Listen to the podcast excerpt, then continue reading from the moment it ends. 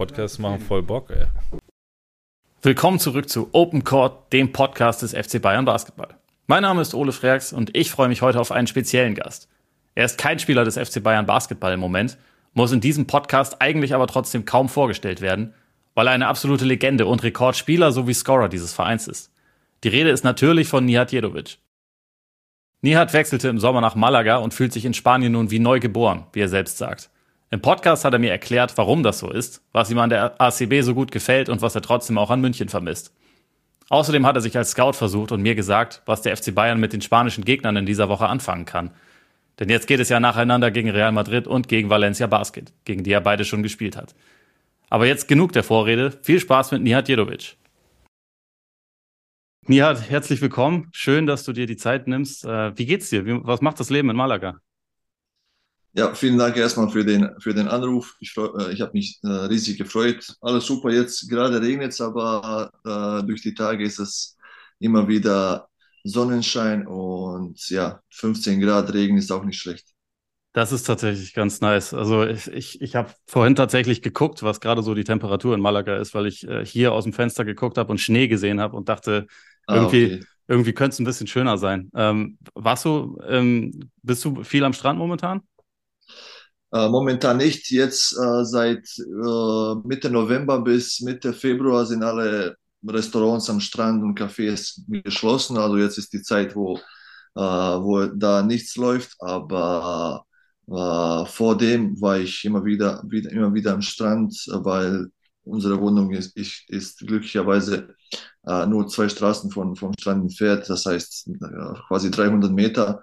Und deswegen konnten, konnten wir die Zeit auch da genießen. Und ja, jetzt kommt ein bisschen das, das schlechtere Wetter mit ein bisschen mehr Regen und so, aber ist immer noch okay, ist nicht kalt wie in München, das kann man überleben. Lässt sich gut aushalten, ja, hört, hört genau. sich so an.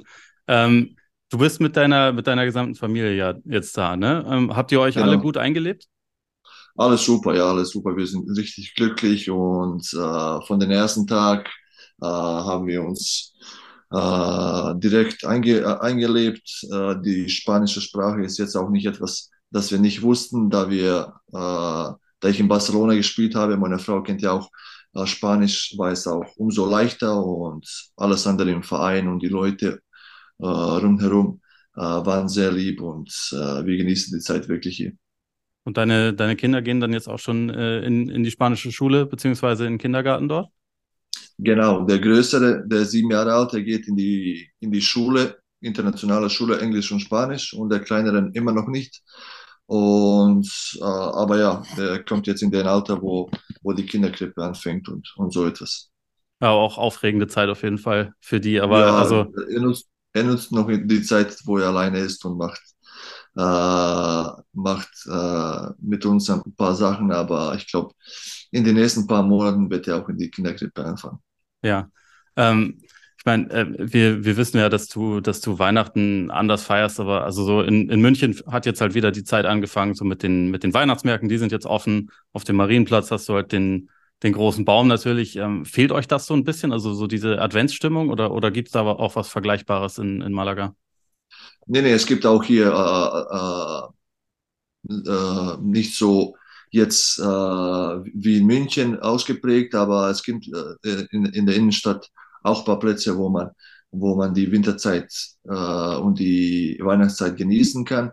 Klar, ich mag den Winter und mir fehlt der Winter, aber nichtsdestotrotz kann man auch hier auch die Stimmung erleben und äh, nicht jetzt so, dass es, dass man überhaupt nicht nichts mitkriegt, sondern ja schon in den jetzt äh, seit glaube ich Anfang Dezember sind auch die äh, Weihnachtsmärkte hier offen und ja, die, die, das kann man äh, gut Zeit genießen.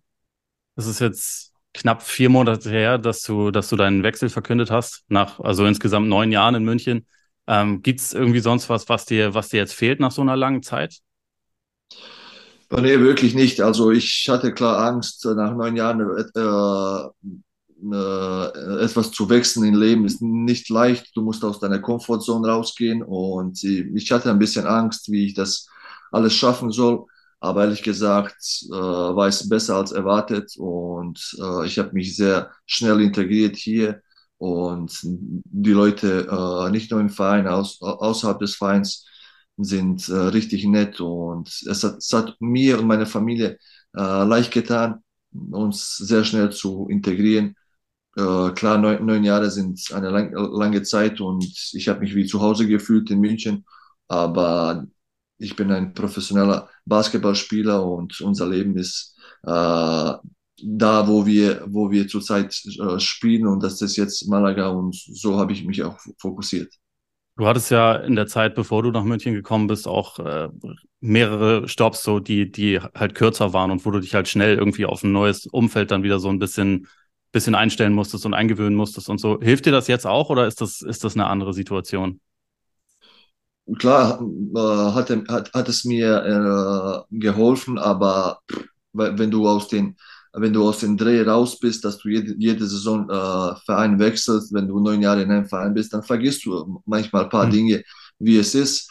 Und aber ich hatte sehr, sehr viel Glück, dass ich von den ersten Tag mich hier gut äh, wohl gefühlt habe und alles war dann alles war dann leichter. Klar gab gab es paar äh, Probleme äh, mit dem Lebensstil, mit äh, mit den klein, klein, kleineren Sachen, äh, den, den, familiären Sachen, wo man jetzt einkaufen soll oder was man jetzt mit den Kindern machen soll, welche Schule dies und das. Aber das das waren äh, Mini-Probleme, die wir wirklich überstanden haben mit mit äh, mit den Leuten, die uns hier sehr hilfreich waren. Das sind wahrscheinlich alles einfach so Routinen, die man einfach irgendwie dann wieder genau. so ein bisschen neu genau. aufbauen muss. Ne? Ähm, genau. Mir hat äh, Andreas Burkhardt erzählt, dass du, dass du im Vorfeld, also auch als ihr jetzt ein bisschen ähm, geschrieben und gesprochen hattet, äh, dass du ihm gesagt hast, du dich so ein bisschen wie, wie neu geboren fühlst in Malaga. Kannst du ein bisschen, bisschen erklären, was du damit meinst? Ja, also nach der äh, nicht so guten Zeit in den letzten paar Jahren bei, bei München, wo ich durch die Verletzung gegangen bin und alles, hat es dann an mir sicherlich auch äh, äh, gehängt irgendwo im Kopf und da, da war ich nicht frei und, äh, und, und dieser Wechsel hat auch äh, einerseits auch gut getan, weil äh, ich aus der Komfortzone rausgehen äh, musste, äh, mich wieder beweisen musste und äh, umso, schwer, umso schwieriger in der besten Liga Europas und nicht in ein äh, ein Verein, äh, einen kleineren Verein, sondern mit einem Verein mit einer großen Tradition.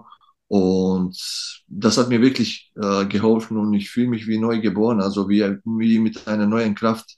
Äh, und das sieht man auch, glaube ich. Die Leute schreiben mir und, und fragen nach, wenn sie mich im Fernsehen gucken durch die Spiele. Und das sieht man auch ja, in den Spielen, wie ich mich wohlfühle und wie ich die Zeit hier genieße und ja, mit, mit dem Erfolg auch umso, umso mehr. Das ist, ähm, sportlich läuft es ja auch echt gut. Also du spielst im Schnitt, habe ich nachgeguckt, 22 Minuten, machst 10 Punkte pro Spielgrad und Malaga ist auch Dritter in der ACW, also was ja auch wirklich äh, keine, keine kleine Hausnummer ist, so zum, zum Zeitpunkt unserer jetzigen Aufnahme. Dazu spielt ja auch in der, in der Champions League, was im Endeffekt bedeutet, es sind ein bisschen weniger Spiele als jetzt so mit diesem, mit diesem ähm, Euroleague-Schedule. Kommt dir das auch entgegen zum, zum jetzigen Zeitpunkt deiner Karriere? Also nachdem du, wie du gesagt hast, über die letzten Jahre halt auch einige Probleme hattest? Also ich feiere das riesig. Also da, das, also das ist überragend, weil die Champions League spielt man jeden jede zweite Woche. Das ist nicht jede Woche, sondern jede zweite Woche und es ist so angenehm für die, für die Spieler und äh, für die Trainingseinheiten, weil du kannst an dir selber arbeiten. Wir wissen ja, wie es in der Euroleague ist. Du hast überhaupt keine Zeit, an dir selber etwas zu arbeiten, weil das ist nur von Spiel zu Spiel und von Reise zu Reise. Und für mich war es wirklich ein perfekter Moment, um jetzt in diese Routine reinzugehen. Äh, und klar, Wochenende sind immer schwer, weil du spielst äh, gegen die besten Mannschaften äh, äh, in, in Spanien und, und es gibt keine leichtere Mannschaft.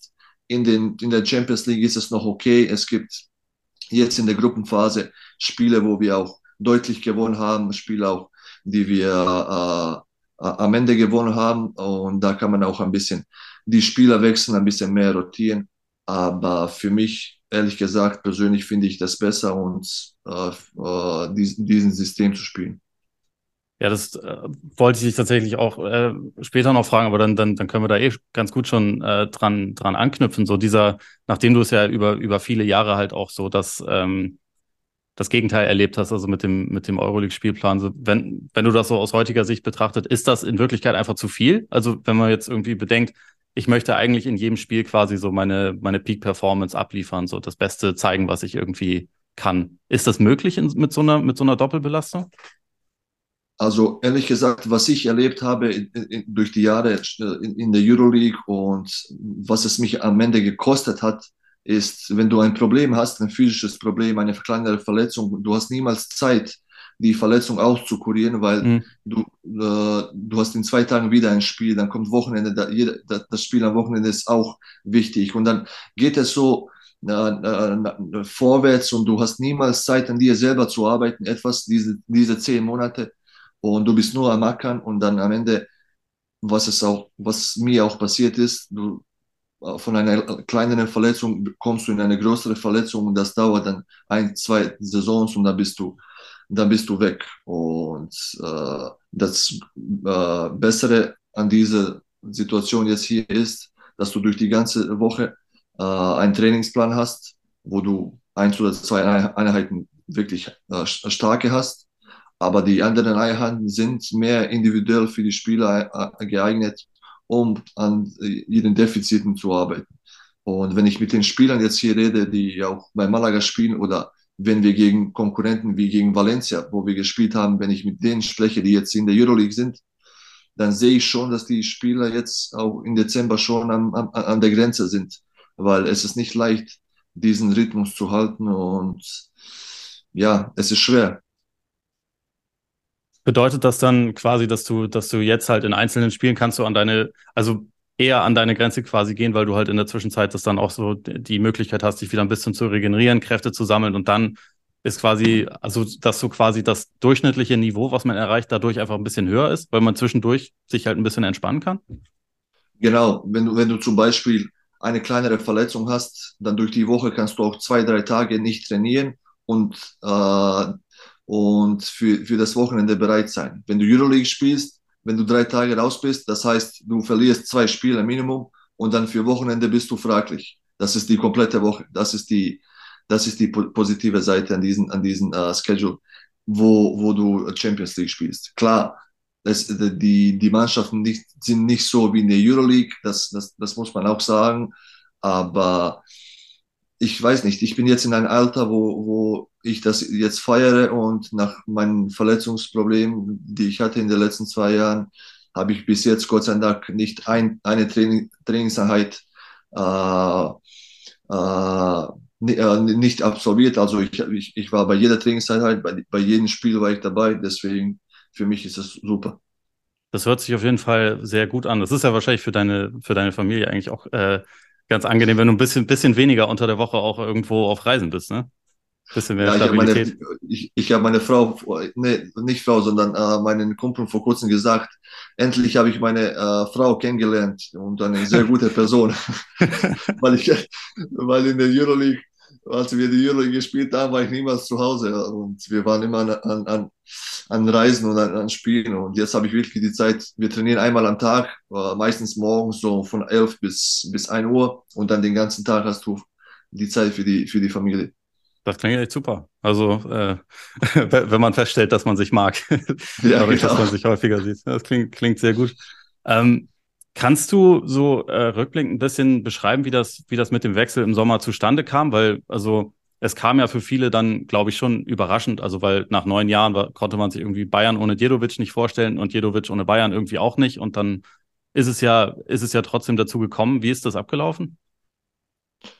Ehrlich gesagt, äh, als ich die Information bekommen habe, dass, dass, äh, dass der Verein nicht mit mir rechnet ob, oder äh, rechnet in, in einer anderen äh, anderen Funktion, vielleicht, dass ich ein bisschen weniger spiele oder ein bisschen mehr auf der Bank sitze, habe ich mir äh, nachgedacht und überlegt und als die als die äh, als die Situation mit Malaga kam, habe ich dann äh, ein paar Tage überlegt und habe mich für für eine neue äh, äh, Situation in, mein, in, in meiner Karriere entschieden und alles lief professionell und ich verstehe auch den Verein, ich verstehe auch den Trainerstab.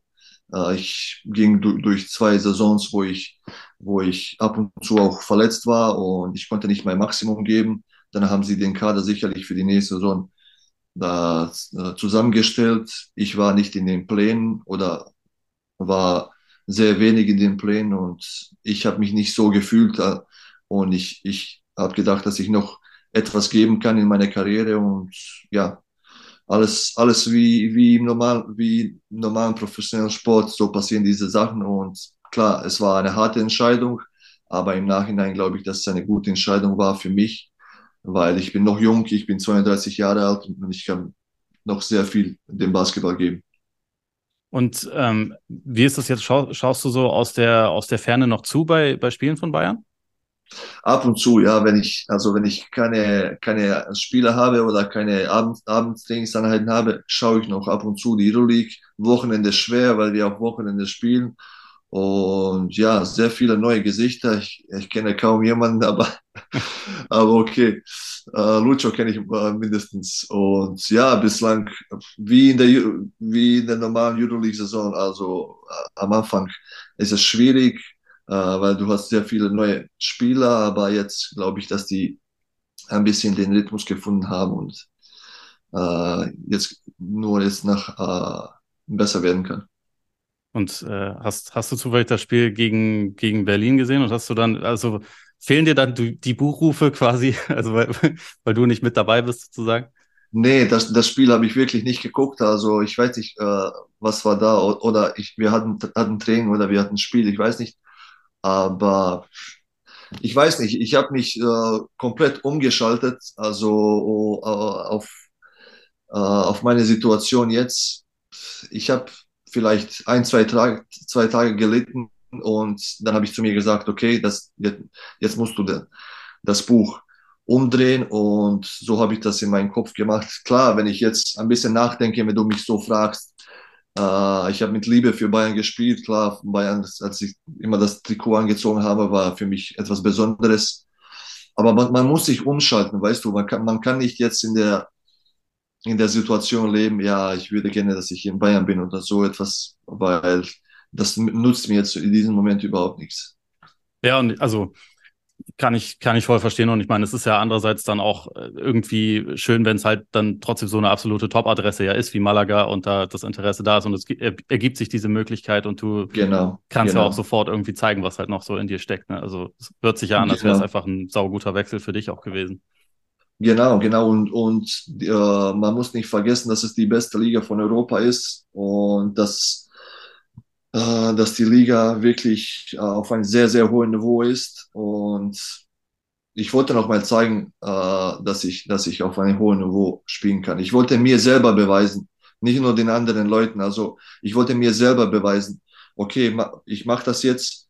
Und wenn es nicht klappt, dann klappt es einfach nicht. Aber das war meine meine Entscheidung und ja. Ja, bisher, bisher läuft's ja super. Also das ist tatsächlich ja auch ein, ein Grund, warum wir, warum wir gerade in dieser Woche äh, miteinander sprechen, weil du jetzt natürlich äh, ein auch ein First-Hand-Experte so für den für den spanischen Basketball natürlich bist und ähm, auch also was die beiden Gegner angeht in dieser Woche. Aber ich wollte erstmal generell fragen, so was sind für dich Unterschiede zwischen der ACB und der BBL? Also was was macht diese spanische Liga insgesamt so besonders? Ja, also sehr, ich glaube, ein sehr großer Unterschied ist es. Erstmals, es gibt ein paar Regelungen, die man nicht in der anderen Liga benutzt, beziehungsweise in der Euroleague oder, oder der deutschen Liga. Und das heißt, äh, jetzt in, der spanischen Liga, äh, wenn du in der Defense bist und die Offense Schrittfehler macht oder äh, 24 Sekunden laufen aus oder die machen einen Fehlpass, Du brauchst nicht mehr den, Schiedsrichter den Ball, den Ball zu geben, sondern du gehst, rennst nach dem Ball, nimmst den Ball direkt und wirfst ihn ein und gehst direkt in die Offense. Das ist schon mal etwas, das ist schon mal etwas anderes. Jetzt, wenn es Offensivfoul ist oder wenn es etwas ist, wo der Schiri äh, äh, eine Nummer zeigen muss oder, oder, oder etwas zeigen muss, dann nimmt der Schiri den Ball. Aber alles andere, wo der, Schiri, wo der Schiedsrichter keinen Einfluss hat, nimmst du den Ball und gehst direkt in die Offense. Klingt ein bisschen wild, aber wenn man, wenn man, wenn man, wenn man das schon kennt, ist es wirklich super. Ja. Weil da kannst du zwei, vier, sechs Punkte gewinnen, wenn die, wenn die äh, Offense über etwas meckert, dann bist du schon an der anderen Seite und machst den Korbleger. Das ist eigentlich eine ziemlich gute Regelung, muss ich sagen. Also auch gerade, weil man das ja, also auch als, als Zuschauer ist das ja oft eher was, also ich meine, ich weiß, warum Spieler sich auch oft äh, aufregen über fehlende Calls und so und warum man, warum man Diskussionen dann teilweise hat, aber so als Zuschauer willst du das ja nicht sehen, sondern als Zuschauer willst du eigentlich einfach nur sehen, es geht mit Tempo irgendwie direkt weiter. Genau. Dafür ist es eigentlich eine ziemlich genau. gute Regel. Und äh, wenn du schon Tempo gesagt hast, hier spielt man mit auf ein sehr hohen Tempo. Äh, zum Beispiel, äh, unsere Statistik sagt, dass wir, dass wir und die, und die andere Mannschaft, wenn wir in, in, in unserem Spiel sechs bis sieben Offenses pro Minute haben. Also sechs bis sieben Offenses. Also man spielt wirklich schnell. Und ja. unsere Trainer meistens nimmt eins oder zwei Timeout Calls pro Spiel.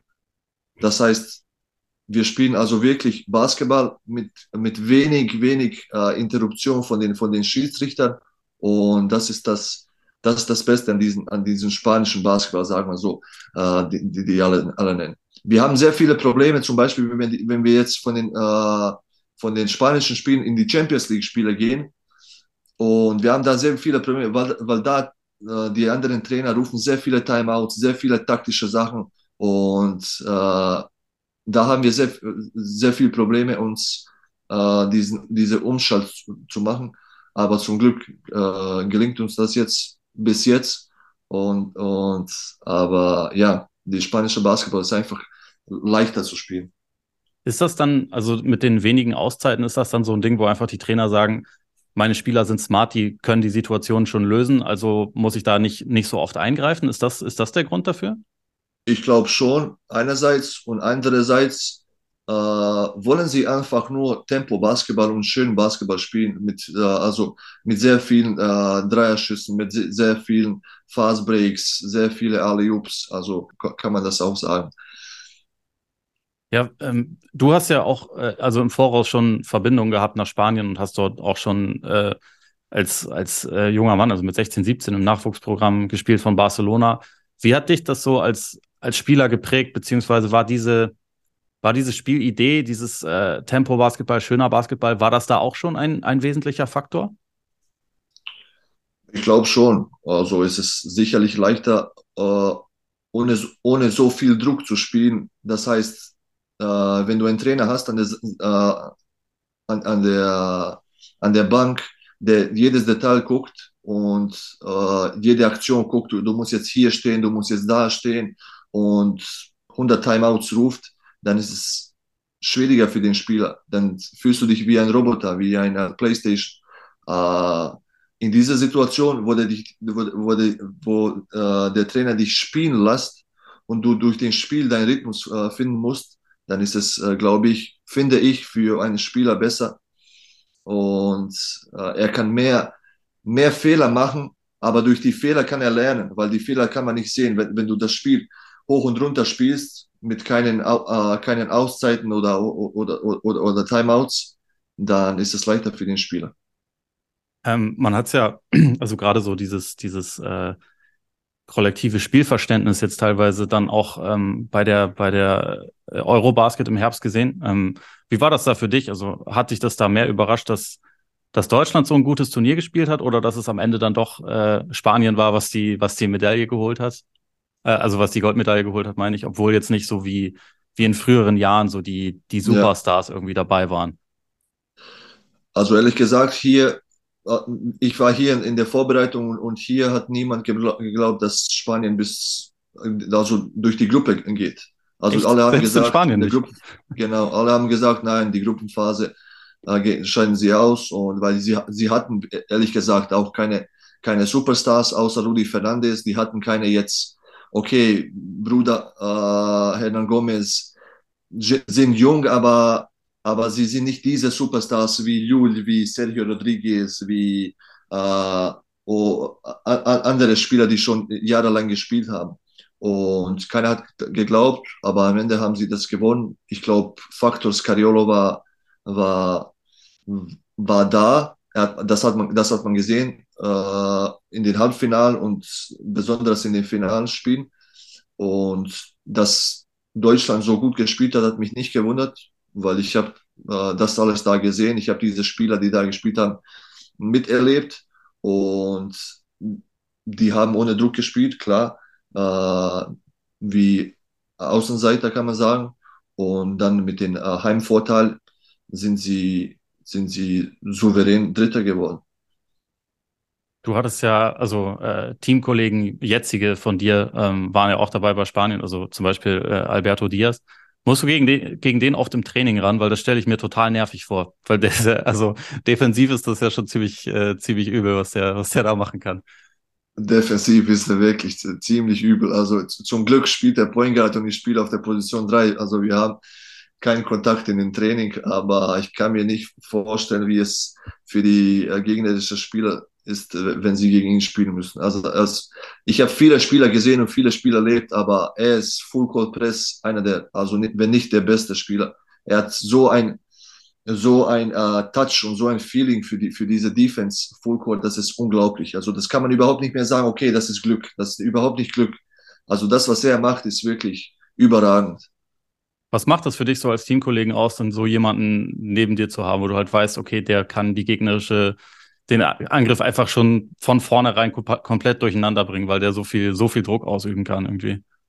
Es ist leichter, wenn du in der zweiten, wenn du äh, in der zweiten Phase von, von der Defense bist und er macht so viel Druck nach, nach, nach vorne, dann, dann weißt du, dann musst du ihn, ihn nach, nach oben verfolgen, du kannst deinen Spieler hinter dir lassen, weil du weißt, in jedem Moment kann der, äh, kann der, äh, kann der, kann der gegnerische Spieler den Ball verlieren und dann bist du schon in der Attacke. Also du musst immer bereit sein. Und deswegen ist es leichter auch, äh, wenn, du, wenn du so einen Spieler hast. Und dann ist es auch leichter, ihn zu verfolgen, weil nur ein Spieler muss den Tempo, äh, Tempo machen, dass die anderen Spieler ihn verfolgen. Ja, es ist, ist, schon, ist schon auf jeden Fall eine, eine Waffe. Ähm, du, du hattest ja eben Rudi Fernandes auch schon angesprochen. Ähm, traditionell kommen ja also bei, bei der spanischen Nationalmannschaft immer viele, viele Stars von, von Real Madrid. Ähm, das ist jetzt am Dienstag auch der, der Gegner von Bayern im, im Audi Dome.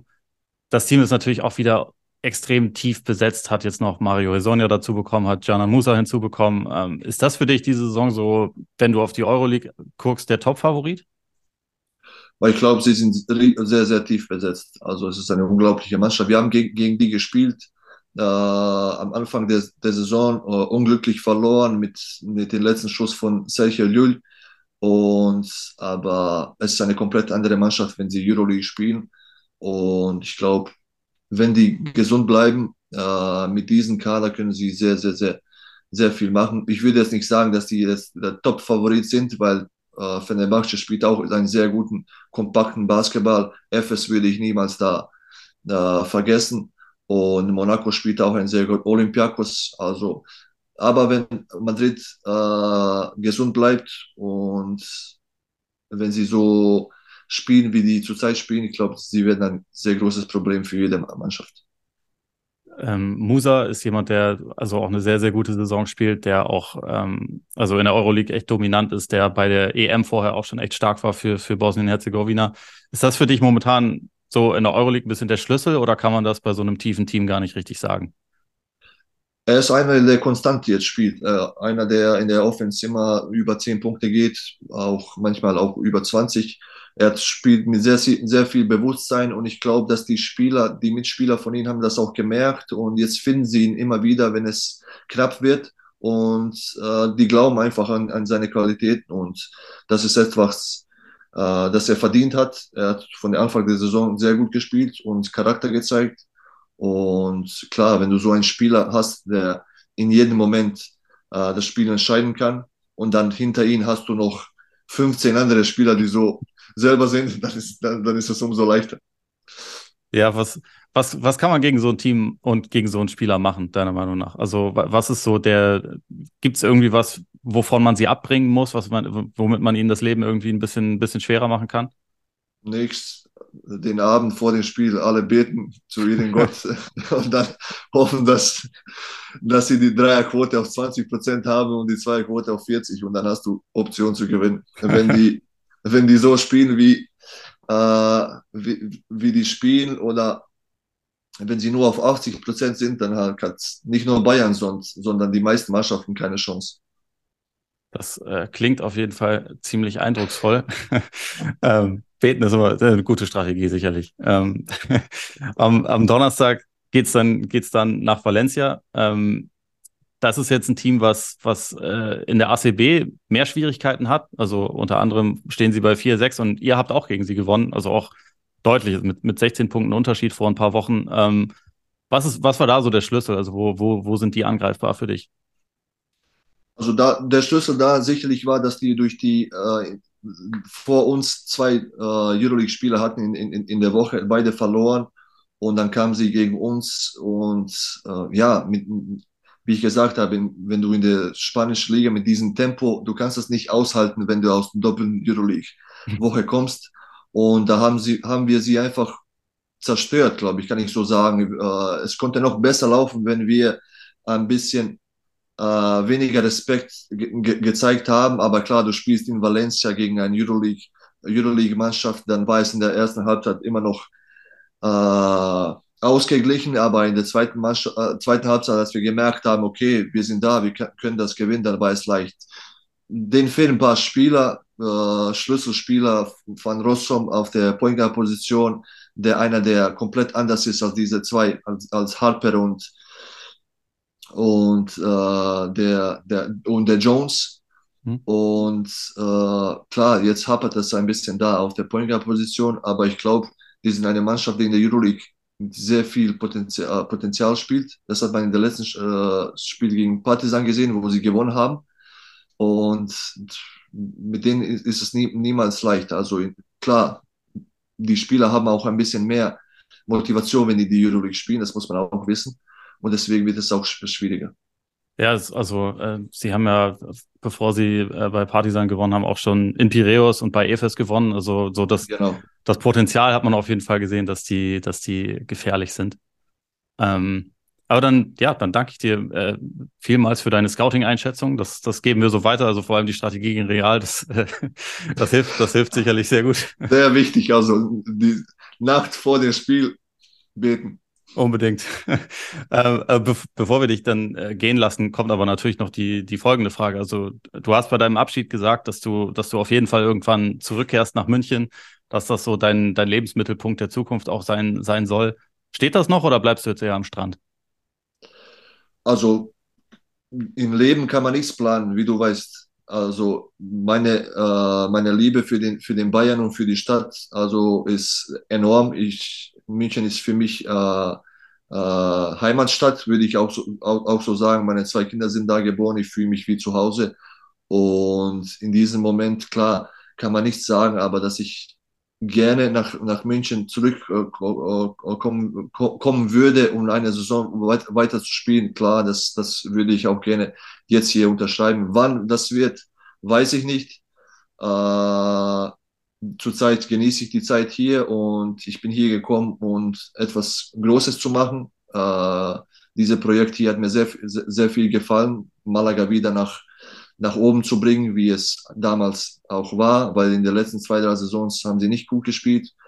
Und im Momentan genieße ich die Zeit hier. Äh, die Leute sind überragend, der Verein ist überragend. Aber man weiß nie, was, was, was passieren kann ja, dann, dann sind wir auf jeden Fall mal gespannt. Ich meine, früher oder später muss er sowieso wiederkommen, weil, also Marco Pesic hat ja auch schon gesagt, irgendwann muss das Trikot auf jeden Fall unter die Hallendecke. Also so ein genau, paar Ehrungen genau, stehen genau. da auf jeden Fall noch an. Aber das hat ja auf jeden Fall noch Zeit. Ähm, also gerade, gerade wenn es jetzt auch eh super läuft in Malaga, dann zeigt das ja auch. Aber das wird so in, in zehn Jahren passieren. Ja, ja, genau, in zehn Jahren. Absolut. Äh, dann ja, wünsche ich dir erstmal weiterhin viel Spaß und Erfolg in der restlichen Saison dass das weiter so eine gute, äh, gute Zeit für dich ist. Und ja, vielen Dank auch nochmal für, für deine Zeit und wie gesagt, für deine Einschätzung. Super, danke, danke und sehr viele liebe Grüße an die Münchner und äh, Servus und nicht viel, zu viel äh, äh, äh Wein trinken. Wie sagt man das? Äh, Was ist denn Glühwein? Glühwein, genau. Ah, würde und, niemand machen in München. Nein. Ja, genau, Glühwein und ja, und alles Gute für die nächsten Spiele. Ich werde das verfolgen, was die Zeit mir erlaubt und klar, ich bin immer äh, rot und weiß. Das hören wir doch gerne. Nihat, mach's gut. Ciao, ciao, alles Gute. Servus. Und das war's für heute. Vielen Dank nochmal an Nihat, vielen Dank an euch fürs Zuhören. Wenn es euch gefallen hat, hinterlasst gerne ein Abo oder sogar eine Rezension oder Bewertung. Fünf Sterne, eh klar. Und empfehlt uns weiter. Bis zum nächsten Mal.